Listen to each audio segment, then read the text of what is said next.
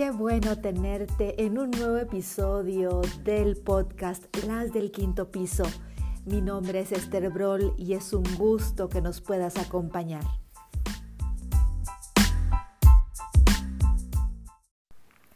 En el episodio de hoy vamos a hablar acerca del melanoma, un tipo de cáncer de piel que se origina cuando los melanocitos es decir, las células que dan a la piel su color bronceado o marrón, comienzan a crecer fuera de control.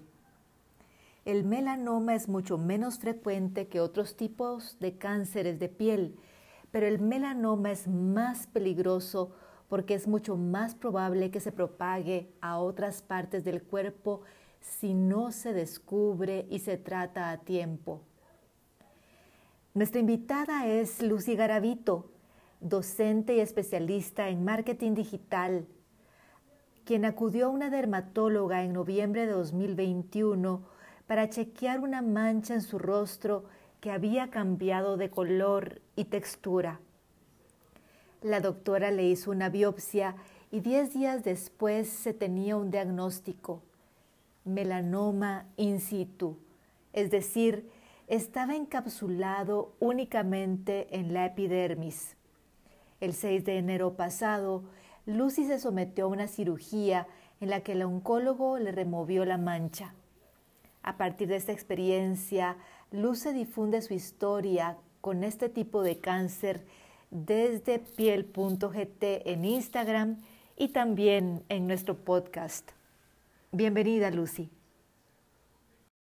¿Cómo se dio cuenta que tenía una manchita en su rostro que no era cualquier cosa.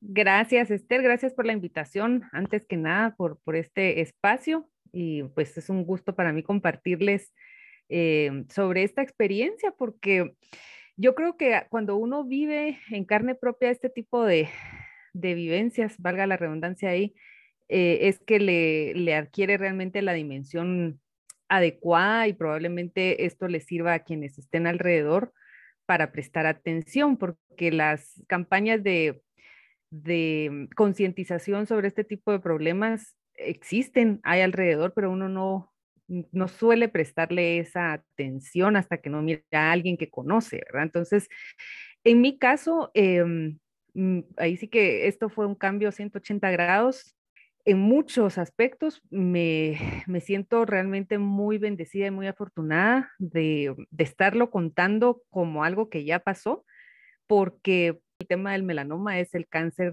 de piel más grave que existe. Hay tres tipos de cáncer de piel y el melanoma es el más grave.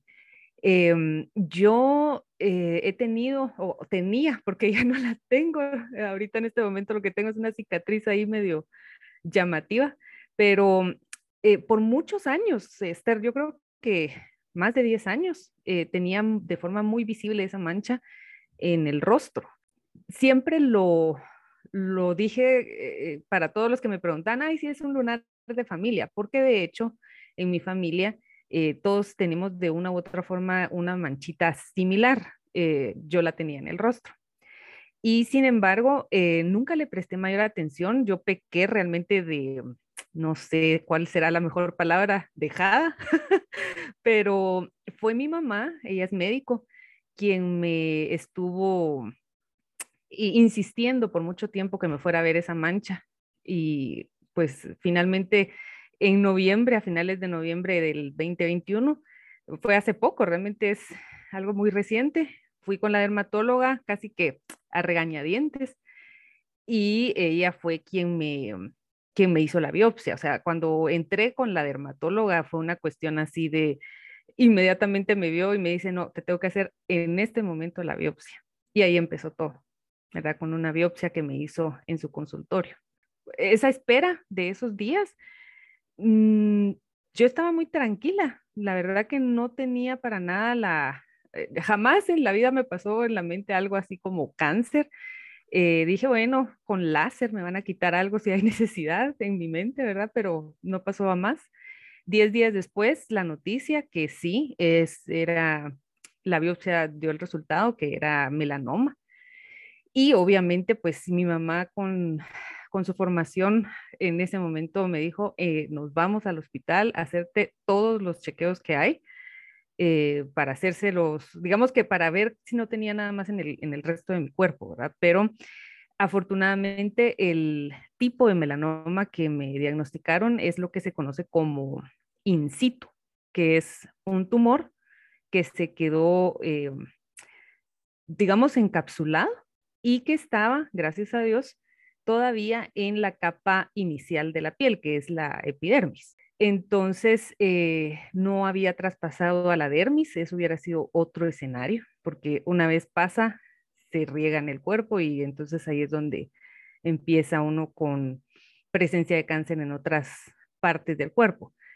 En este caso estaba en la epidermis y definitivamente lo que se sugirió desde el inicio fue quitar de inmediato esa, esa mancha, ¿verdad? Pero eh, esto ya entonces eh, me, me, llevó a consultar a un cirujano oncólogo, a quien recomiendo completamente, el doctor Herbert Castillo, porque él no solamente es cirujano, sino es oncólogo. Entonces, uno se siente muy respaldado cuando está tratando con especialistas que al momento de verlo a uno le devuelven un poquito de, del alma al cuerpo, porque en ese momento en lo que esperábamos resultados de si había algo más, eh, pues son unas horas un poquito eh, intensas, este, Uno empieza a pensar un montón de cosas.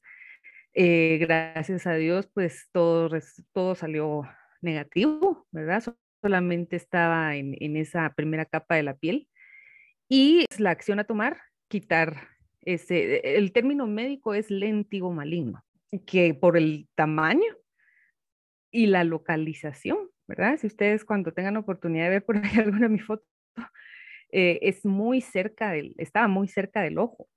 Entonces ahí vino la, la necesidad del, del, cirujano de saber cómo entrarle, ¿verdad? Porque al final aquí, en esta parte debajo del ojo, él no solamente tenía que remover esa mancha, sino todo un, mm, un espacio, ¿verdad? un diámetro para asegurarse que el tejido quedara completamente libre de, de células cancerígenas. Entonces, pero por la localización tan cerca del ojo y del nervio facial, el riesgo era que me fuera a quedar o el ojo jalado o el nervio facial tocarlo, Dios guarde, ¿verdad? Entonces, por eso hizo esta incisión así porque tuvo que jugar con los tejidos, empieza a cuestionarse si su cara va a quedar rara, ¿verdad? Porque es el rostro, no es, eh, no es el brazo, no es algo donde no se vea. Entonces, pues sí, tenía el, miedo de que no fuera a quedar con, con un gesto extraño, pero no, realmente lo que tengo en este momento, pues sí, es una cicatriz visible que estoy empezando ya a tratar con la dermatóloga nuevamente.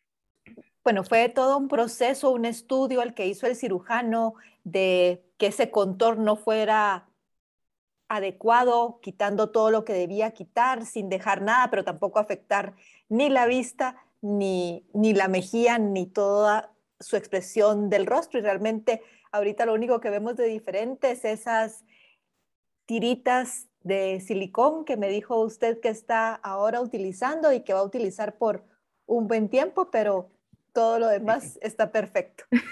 todo está normal. todo está normal. Sí, realmente fue, un susto. Y ese susto, porque obviamente eh, sí hubo un cambio en la textura y probablemente en el color de, de, su manchita, pero cuando llega ese momento y le dicen, número uno, tengo que hacerle una biopsia debe ser un momento muy, muy fuerte. Eh, esperar esos 10 días, aunque nos, nos contó que usted estaba tranquila, pero también que su mamá le haya dicho, bueno, hacer todos los exámenes sabidos y por haber. Y, en fin, tantas emociones tan rápidas, tan juntas en el tiempo. ¿Cómo la hicieron sentir y qué hizo usted para sentirse apoyada? Porque me imagino que en algún momento sintió angustia y cómo hizo para estar tan positiva como, como está. Es una, eh, definitivamente creo que este tipo de experiencias las vive eh, cada persona de forma muy diferente. En todos los casos seguro es una impresión, es, es eh, motivo de, pues, de miedo, ¿verdad? Uno se asusta como, como buen humano que es. A pesar de todo eso, yo ahora haciendo como la remembranza desde el día de la biopsia, bueno, de esos 10 días que le, que le comento, yo estuve tranquila. Honestamente, sí pensé que lo más grave era que me lo quitaran y según yo iba a ser como ir al dermatólogo, un láser y ya. Pero a partir de la noticia de, de que probablemente había que ver si había presencia de cáncer en alguna otra parte de mi cuerpo, ese día en sí eh, fue muy intenso en cuanto a, a ese proceso mental que hace uno de esas horas en las que se pone a pensar, ¿será que sí tengo algo más en otra parte yo ni en cuenta? Eh, esas preguntas son muy intensas. Y cuando yo estaba esperando la, haciendo todo este proceso de ingerir todos los líquidos que le dan a uno, porque lo más fuerte fue todo el tema de las tomografías y esto para ver órganos, ¿verdad? Y ya pasé a la, a la sala donde están las máquinas. Eh, esas máquinas las tienen eh, a un nivel muy, una temperatura muy baja porque si no se arruinan, ¿verdad? Entonces uno entra y ya por sí parece un congelador, pero yo iba nerviosa. Entonces empecé a temblar y de eso me acuerdo muy bien porque entré y empecé a temblar así eh, de una forma que no podía controlar. Cuando ya me acosté en, esa camita, ¿verdad? De que ingresan en, en el aparato de, de la tomografía y que era de todas las partes de mi cuerpo, el cerebro, abdomen superior, abdomen inferior, entonces era bastante tiempo. Sí tengo muy presente que ya de una forma consciente, yo he meditado por muchos años, he hecho de la meditación una práctica diaria. Y entonces estando ahí, sí me, me, me recuerdo muy bien, pensé que tenía que controlar mi respiración para poder bajarle al, al nivel de, de, nervios que estaba sintiendo, porque estaba ya en un estado de, de, temblereque, ¿verdad? Así como cuando uno no puede evitar eh, ese, esa vibración.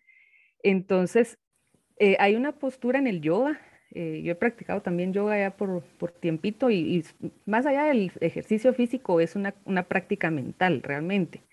Entonces hay una postura que se llama Shavasana que es eh, de las últimas posturas que por lo general uno practica después de toda la rutina y consiste en que uno esté eh, recostado, eh, algunos le llaman la posición del cadáver, sobre el suelo, la espalda plana, las piernas y los brazos extendidos. Y la práctica mental por lo general en esa postura es que el suelo lo sostiene a uno y que de, abajo, del suelo no pasa, que ahí está sostenido usted en, esa, en esa posición. Entonces, como estaba acostada tal cual, haciendo, me estaban haciendo los exámenes, me pusieron en esa postura, pues ahí dije, pues aquí es donde tiene que entrar en práctica lo que he estado por años, ¿verdad? Y fue increíble porque sí, en el momento que empecé yo a hacer el control de mi respiración, eh, de inspirar, expirar y así, ¿verdad? El corazón o el ritmo cardíaco baja y por ende uno entonces empieza a relajarse y fui capaz de entrar en ese estado más eh, zen, de, de, poder enfrentar todos los exámenes, pero ya en, una, en un estado mental distinto. Y es algo que sí me gusta contarlo las veces que he tenido ahorita oportunidad, porque eh, en esos momentos es donde entra a jugar un papel importante lo que uno ha estado practicando por, por mucho tiempo. Pero practicar una postura del yoga o una meditación estando uno tranquilo es una cosa muy diferente que hacerlo en medio de un estado de, de ansiedad. Entonces, eso me ayudó mucho. Y ya, y otra vez que lo pude comprobar en este proceso fue el día de la operación yo había estado todos los días anteriores comentándole a mi familia cercana, eh, ojalá que no me va a quedar jalado, ojalá, pero así como con esa ansiedad, ¿verdad? Y ya el día de la operación fue una cuestión diferente porque sí estaba, eh, llegamos al hospital, ¿verdad? Mi mamá estuvo conmigo todo el tiempo, el doctor pues ya tenía lista la, mi habitación donde iba a estar, en lo que pasaba al quirófano y llegó un momento donde lo que pensé realmente fue, yo no puedo hacer nada. Le toca a los especialistas hacer su trabajo. O sea, si yo me pongo mal o bien en nervios, puedo afectar en todo caso, pero no puedo cambiar el curso de lo que va a pasar. O sea, ya no puedo yo incidir en esto. Ellos van a hacer lo que tienen que hacer. Y si uno ve, por ejemplo, gente que tiene un accidente lamentable y que sí tiene eh, que ser reconstruida en un rostro y lo logran los especialistas en un, después de una situación no controlada, pues mi lógica fue, ellos están en una situación controlada, o sea, no me van a abrir así a lo rajatabla, ¿verdad? Entonces, ellos saben qué es lo que tienen que hacer. Entonces entré de una forma muy tranquila realmente al quirófano. Respire para dormirlo y lo próximo que sentí es que ya estaba eh, en la sala de recuperación, ¿verdad? Entonces, digamos que en mi experiencia, lo que me gusta resaltar cuando he contado esto es, sí sirve esa preparación mental en los procesos de ansiedad que uno va a vivir en la vida, porque son inevitables, pero sí sirve. O sea, en esos momentos es donde entra el, el aprendizaje que uno ha tenido a lo largo del tiempo haciendo este tipo de, al menos para mí, con más razón hoy lo recomiendo, o sea, buscar esa e, e, ese balance a través de, esas prácticas. Usted tuvo la bendición de una detección temprana. ¿Qué aconsejaría usted para prevenir, para la parte de prevención?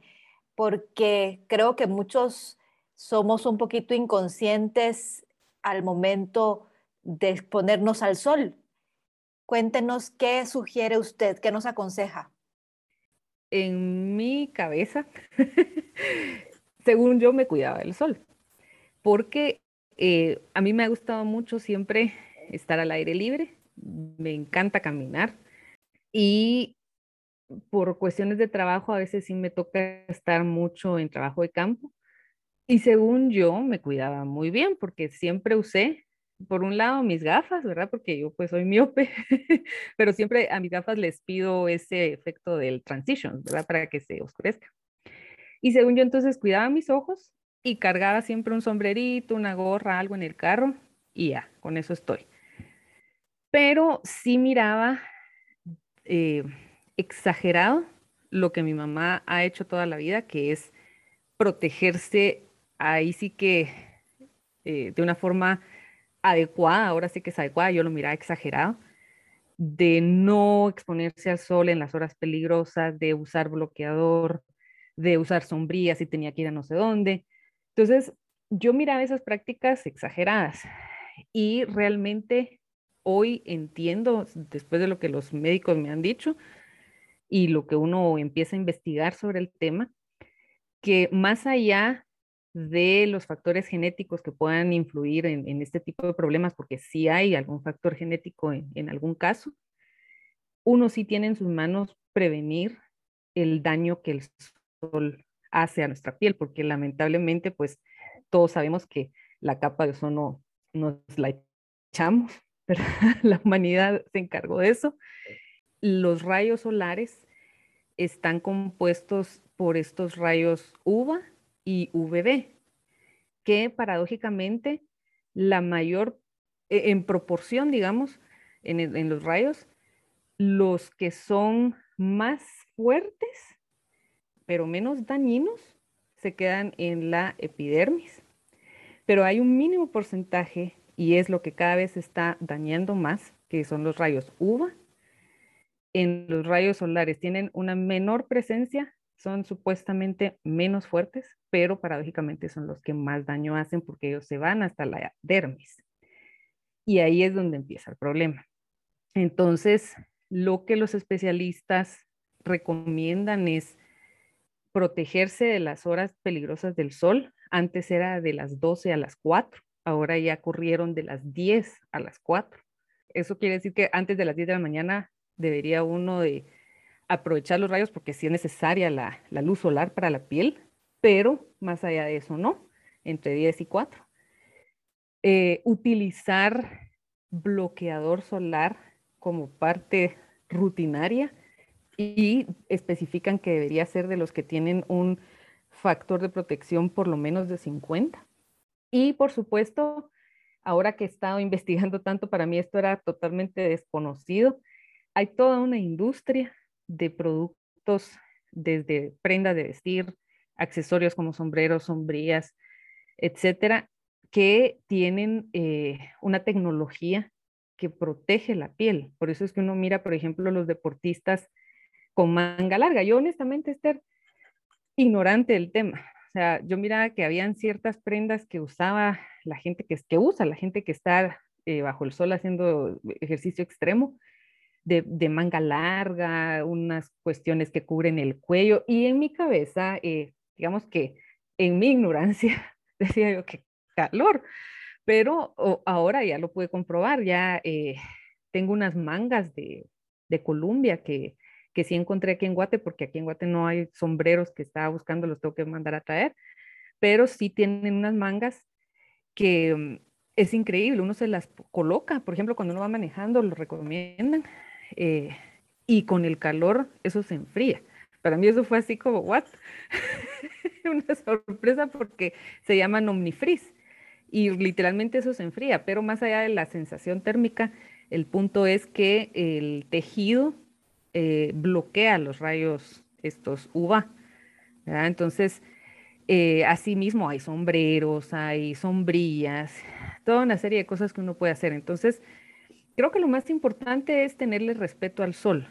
Digamos, no se trata de que uno ahora salga y vaya a comprar todo esto para ponérselo, sino que lo más importante es, si no hay necesidad de exponerse al sol, en esas horas peligrosas, evitarlo, ¿verdad? Si uno puede estar en la sombra en lugar de estar en el sol. O sea, era algo que yo no hacía, que yo decía, la gente de piel muy blanca es la que tiene problemas, yo para nada. Pero no, o sea, sí hay, incluso em, me explicaba el médico, hay a veces eh, fotosensibilidad que no necesariamente se va a dar solo en la gente de piel muy blanca. y hay un factor genético. Mi, abuelito sí tuvo eh, problema de melanoma, pues él ya siendo tercera edad, ¿verdad? Pero con lo que estamos nosotros viviendo eh, de degeneración del ambiente, ¿verdad? Del medio ambiente, las estadísticas han demostrado que la incidencia de este tipo de cáncer va en aumento año tras año y que eso tiene que ver precisamente con el daño al, a la capa de ozono. Ahora usted dijo algo que yo no había reparado en ello y es que cuando va manejando, siempre yo en lo particular había pensado que la exposición del sol era cuando yo ponía un pie en la calle o un pie en la playa o un pie en la piscina, pero no. Hay ciertos momentos que quizá no somos conscientes que hay una exposición importante al sol y que realmente no estamos protegiéndonos en absoluto y a veces nos toca estar conduciendo justamente en ese horario que usted menciona, que uno se muere de calor, pero, pero bueno, ¿qué hace uno? Enciende el aire acondicionado si tiene acceso a él o medio abre la ventana eh, con tal de que no lo asalten a uno, pero realmente el, el, cuidado de la piel, el estar conduciendo o estar de copiloto, eh, realmente es un problema que no, que no necesariamente estamos conscientes de ello, esos momentos, ¿verdad? Total, ¿no? Incluso hay hasta, eh, yo recomiendo con este tema que se metan a la página de la Fundación del Cáncer de Piel de Estados Unidos, es Skin Cancer Foundation, em, que es de lo más completo que he encontrado yo en línea. Lamentablemente en Guatemala, más allá de la información que ciertos dermatólogos han compartido, no hay todavía mucha información centralizada como este tipo de, institución que menciono, pero ellos tienen en sus recomendaciones de productos hasta categorizado, no solo por ropa, accesorios, bloqueadores, sino también esta eh, serie de productos como que le llaman, eh, bueno, en inglés es films, ¿verdad? Para, para los vidrios, para los, eh, las ventanas, esas capas protectoras precisamente por lo que usted dice, porque uno piensa que si va con el vidrio arriba y pues en el mejor de los casos está polarizado, pues ahí no hay daño y realmente los rayos pasan. Por eso es que venden guantes y venden mangas para que uno se pueda proteger si va eh, pues en las horas de sol peligroso, ¿verdad? Entonces, nunca, también yo no creo, para mí esto es un descubrimiento de nuevos mundos. Lucy, ya estamos llegando al final de, de nuestro programa hoy, pero quisiera, aparte de agradecerle el tiempo, pedirle un mensaje final para los hombres y mujeres que escuchan este podcast referente a la experiencia que usted está viviendo y los aprendizajes que ha tenido.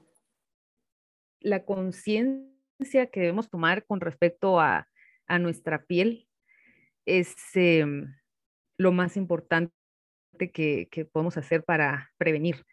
Eh, es el órgano más grande que tenemos, la piel, y la damos a veces por sentado. No nos preocupamos mucho si vemos alguna mancha extraña, algún lunar. Eh, tendemos a pensar que pues whatever, ¿verdad? Pero lo que yo recomiendo a partir de esta experiencia es que se tome ya rutinariamente la visita al, dermatólogo, tal cual uno, por ejemplo, como mujer, tiene la visita al ginecólogo, eh, uno ya tiene más conciencia de los exámenes, por ejemplo, de prevención de cáncer de mama, eh, los hombres de próstata, todo lo que se, se ha ido como generando conciencia a nivel mediático en géneros en particular, pero la piel eh, es nuestra protección ante el mundo, literalmente, es esa, es esa barrera. Y es increíble que el melanoma, es algo que sí quería comentar, en palabras del oncólogo, o sea, él es oncólogo, mira todo tipo de cáncer, y en palabras textuales del oncólogo, ya después de que me había operado, me dijo, yo le tengo más respeto y más miedo al melanoma que al cáncer de riñón, porque es un cáncer que le llaman traicionero. Si uno no tiene esa acuciosidad de revisar su piel, cuando uno viene a tener problemas ya claramente de salud generados por cáncer que empezaron como melanoma, es porque ya es muy tarde. Digamos que si uno se espera a que algo le pase, le duela, etcétera, ya es tarde.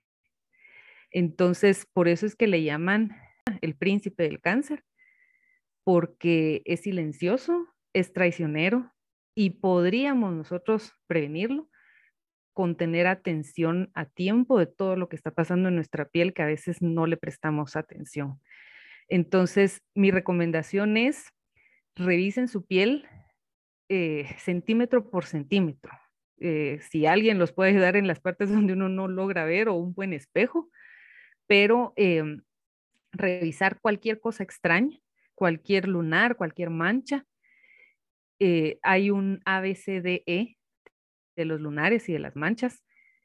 E, es por sus, por sus siglas en inglés, ¿verdad? de buscar asimetría, de buscar que los bordes estén, si han cambiado los bordes de un lunar, se ha cambiado el diámetro, se ha cambiado la textura, el color.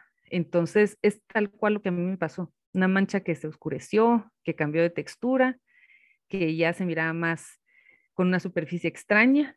Entonces esas son las señales a las que uno les debe prestar atención, ¿verdad? Y, saber que aparte del melanoma hay otros tipos de cáncer de piel que a veces son, en todo caso, con un mejor pronóstico, ¿verdad? Que se pueden tratar eh, operando siempre lunar, quitándolo, pero no tan peligrosos como el melanoma, pero igual, sea el otro tipo o sea ese, se puede todo prevenir con un chequeo a tiempo, o sea, está en nuestras manos, ¿verdad? La prevención y el respeto al sol, saber que no es mentira, los rayos ultravioletas sí hacen daño, son reales y está en nuestras manos la prevención y literal y figuradamente que está en nuestras manos, ¿verdad? Porque el sentir esos cambios en la textura, el observar, en fin, todo lo que usted nos ha mencionado.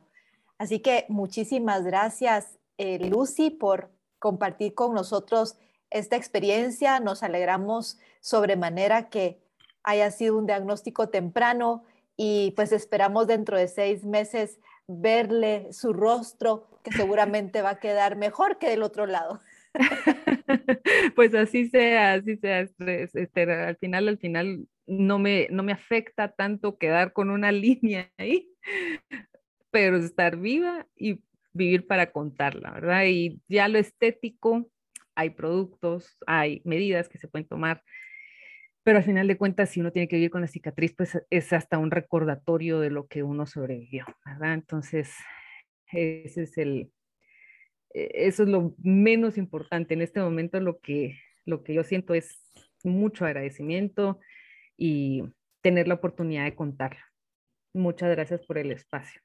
Muchísimas gracias, Lucy. Esperamos que este mensaje, este podcast, sirva para muchas personas. Le agradezco muchísimo y le mando un abrazo virtual. Igualmente, Esther. Gracias.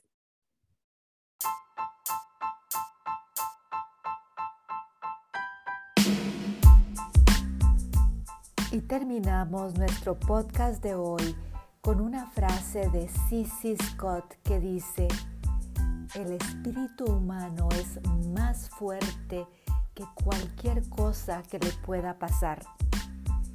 Gracias por tu atención. Hasta la próxima.